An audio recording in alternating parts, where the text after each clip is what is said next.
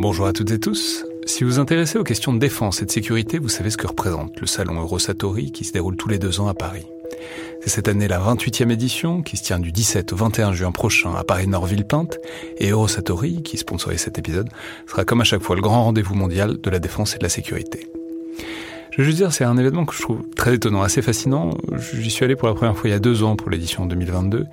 Et euh, vraiment, si vous vous demandez ce qui se fait dans le monde militaire et en matière de sécurité, c'est là qu'on peut voir les dernières tendances, depuis les plus grandes geekeries et les innovations du moment, jusqu'aux grands équipements du futur pour les armées et les forces de sécurité en France et dans le monde. Bref, si vous intéressez de près à ce monde-là, c'est le moment de vous inscrire pour ce qui sera la plus grande édition de l'histoire du salon, avec plus de 1900 exposants et 60 000 visiteurs, vous pouvez le faire en allant sur eurosatori.com.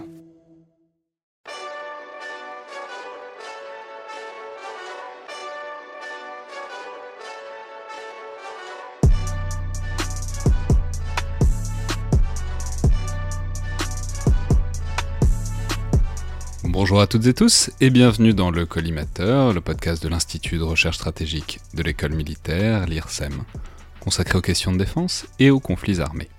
Je suis Alexandre Jublin et aujourd'hui pour cette nouvelle journée dans le bunker, euh, j'ai le plaisir d'avoir au bout du téléphone le co-recordman des apparitions dans le collimateur qui est Olivier Schmidt depuis Copenhague où il dirige le Center for War Studies de l'Université du Sud-Danemark.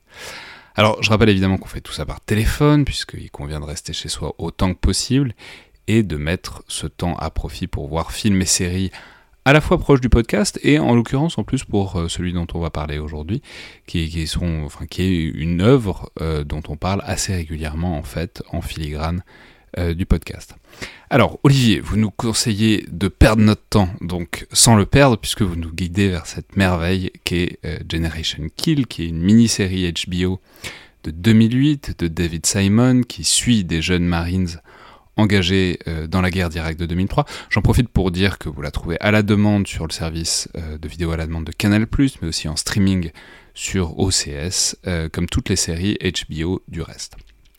Alors, on ne présente plus euh, David Simon, mais je vais quand même rappeler que c'est le chef d'orchestre de l'immortelle série The Wire, sur écoute, mais aussi de Trémé, qui raconte les suites de l'ouragan Katrina à la Nouvelle-Orléans, et qui là, en 2008, euh, s'attaque à la guerre en Irak dans une mini-série très courte euh, de 7 épisodes, qui se laisse donc facilement regarder au hasard, par exemple dans une période de confinement. C'est ça, Olivier?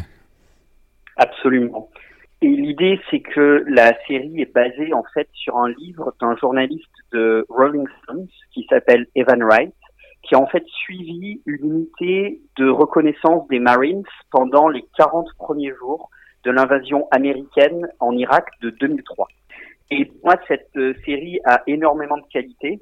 La première, c'est qu'elle montre une guerre qui est à hauteur d'homme. Au début, on est immédiatement plongé dans l'ambiance de ce bataillon et très rapidement, ça permet de faire sentir les hiérarchies, ça permet de comprendre les, les rapports humains au sein d'une unité militaire, et notamment... On va, on va rappeler que c'est aussi c'est un début qui est pas sans, sans, qui rappelle un peu ce film de Sam Mendes qui est Jared, euh, La fin de l'innocence, qui est un film euh, bon pas sur la même guerre d'Irak, sur la première guerre du Golfe, mais ce côté attente, entraînement, préparation, et puis à un moment on débarque dans l'action quoi. Exactement. Et ça montre assez bien en fait que euh, ce dont témoignent un certain nombre de militaires que euh, une grande partie de l'activité militaire consiste à attendre finalement.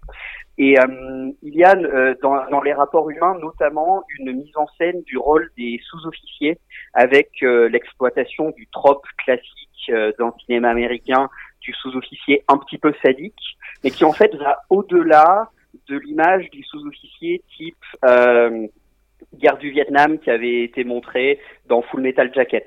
Ici, je, trouve que la, question des hiérarchies et des rapports au sein du bataillon est posée de manière vraiment subtile et euh, permet de rentrer vraiment dans le cœur de la manière dont cette unité fonctionne.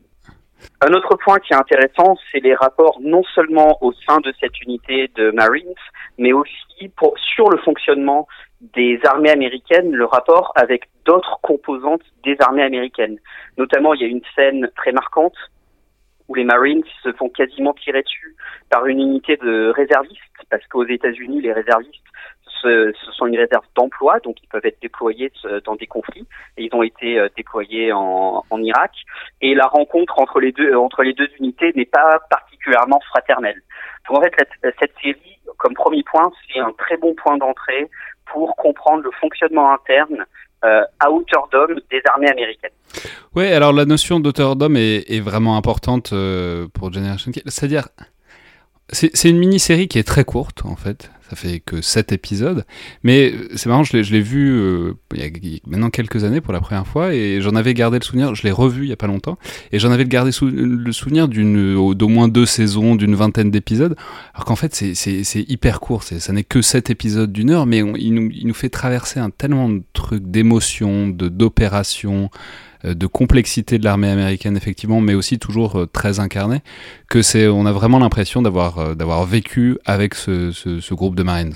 Oui, absolument. Et je pense que c'est lié à une forme de choix de mise en scène où en fait les plans euh, sont souvent les mêmes. Donc on a euh, une espèce d'impression de répétition des scènes, mais qui est en fait voulu et qui montre un peu le, le côté complètement paradoxal d'un conflit qui est remporté haut la main et très vite en fait par les par les forces armées américaines, mais dont cette cette unité de Marines au fond ne voit pas grand chose. Et, euh, et ça, je trouve que, que c'est vraiment un point qui est euh, qui est particulièrement réussi dans cette série, c'est que bon, c'est euh, une unité qui est censée être euh, une unité de reconnaissance, donc ils sont censés être la fer de l'an, voilà, la pointe du diamant de, des Marines. Et au final, ils ont très peu d'actions héroïques. Pourquoi? Parce que la plupart des activités de destruction ont déjà été conduites soit par d'autres unités, notamment par l'arme aérienne, soit parce qu'il n'y en a pas besoin, parce qu'ils avancent trop vite et les Irakiens se sont déjà rendus.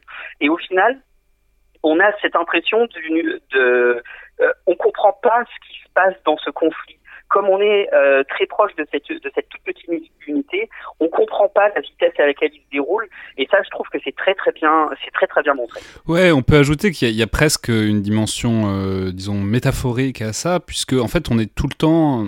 La répétition des plans dont vous parliez, en fait, c'est souvent de l'intérieur du blindé. Euh, c'est ce que c'est l'équivalent de ce qu'en France on des, des VAB, quoi, des véhicules de l'avant blindé.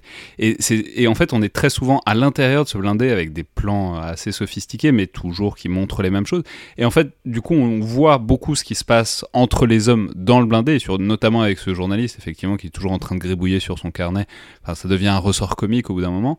Et euh, de, voir les interactions à l'intérieur du blindé, mais euh, puisqu'on est à l'intérieur du blindé, on rate aussi euh, tout le pays, tout l'Irak, qu'on voit au fond assez peu, si ce n'est par moment dans des effets de sortie assez spectaculaires pour directement être plongé au cœur de feux croisés. Quoi.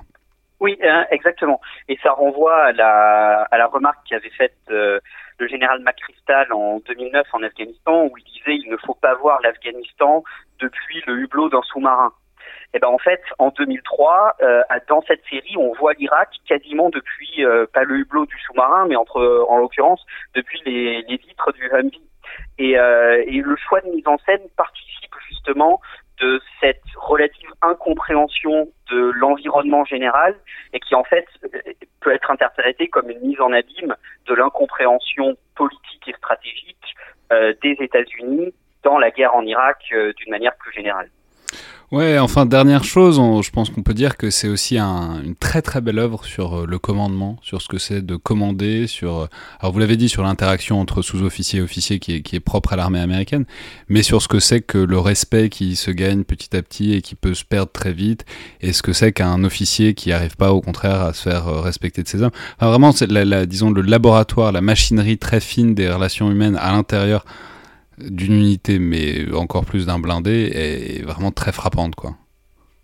Oui, c'est extrêmement frappant et ça participe de cette série qui est, comme on l'a dit, hein, qui est euh, vraiment filmée à hauteur d'homme et qui met en scène des, euh, des êtres humains en situation de conflit. Et ça, je trouve que ces relations d'autorité sont très bien montrées. Et notamment, je trouve que c'est très bien montré dans les points liés à l'application du droit international humanitaire ou du droit des conflits armés, puisqu'il y a certaines scènes où des en fait tués soit par des frappes aériennes et où en fait euh, il y a un besoin de compréhension de la part des soldats auprès de leurs sous-officiers, auprès de leurs officiers. Pourquoi est-ce qu'on a fait ça alors qu'on n'en avait pas besoin?